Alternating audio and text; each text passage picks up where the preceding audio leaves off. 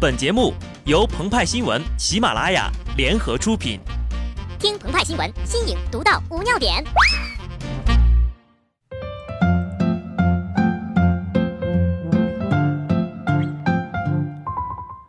本文章转自澎湃新闻《澎湃联播，听众朋友们，大家好，我是极致的小布。暮春者，春服既成，冠者五六人，童子六七人，欲乎其仪，风乎舞雩，咏而归。这个呢是《论语》当中关于上巳节的描述。上巳节被视为古代的儿童节，每到这一天呢，孩子们都十分的高兴。而到了现在，一群老大不小的大龄青年们也跟着一起凑热闹，吵着嚷着要礼物、要红包。明明可以一起六九，非要蹭人家的六一，这让人家六一居士欧阳修怎么想呢？提到六一呀，就不得不说一下礼物。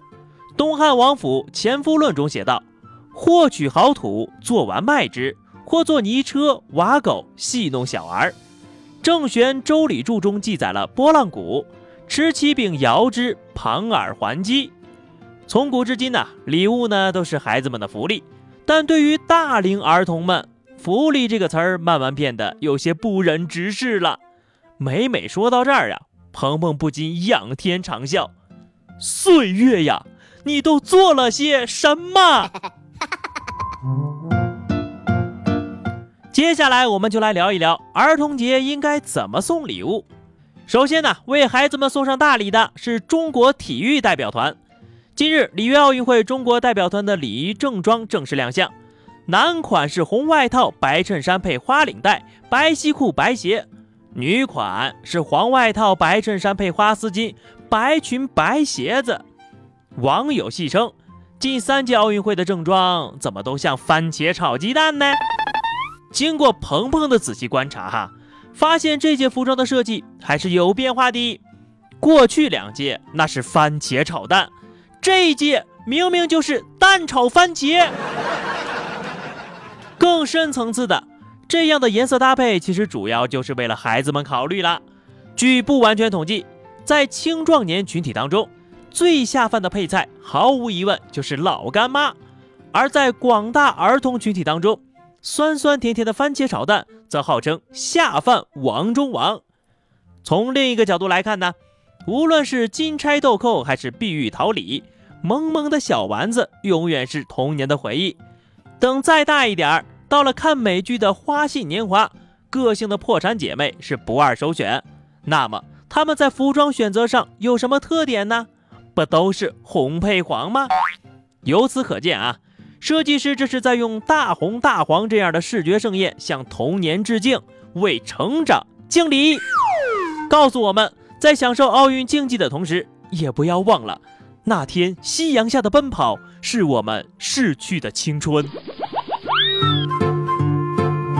接下来，让我们来看看爸爸们的表现。毕竟，爸爸是我们小时候最崇拜的人之一了。先说马云爸爸送的礼，支付宝在六一儿童节这天呢，强制每一个用户的用户名后面加了一个“宝宝”两个字儿，而且无法去除。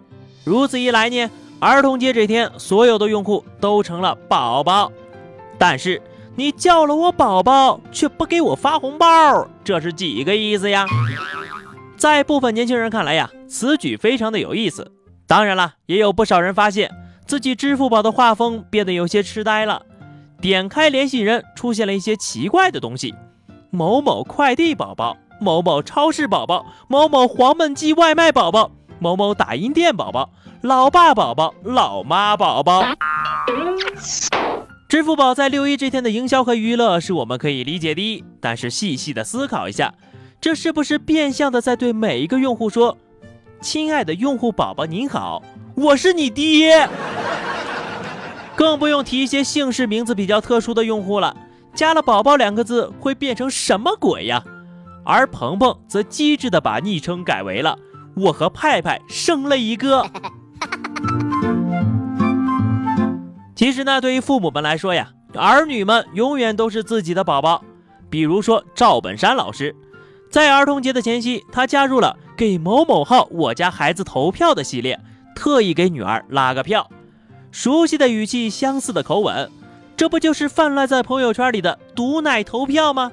但是不少网友表示，可怜天下父母心呐，他们被父爱如山的赵本山老师所感动了，然后默默的给其他主播投了一票。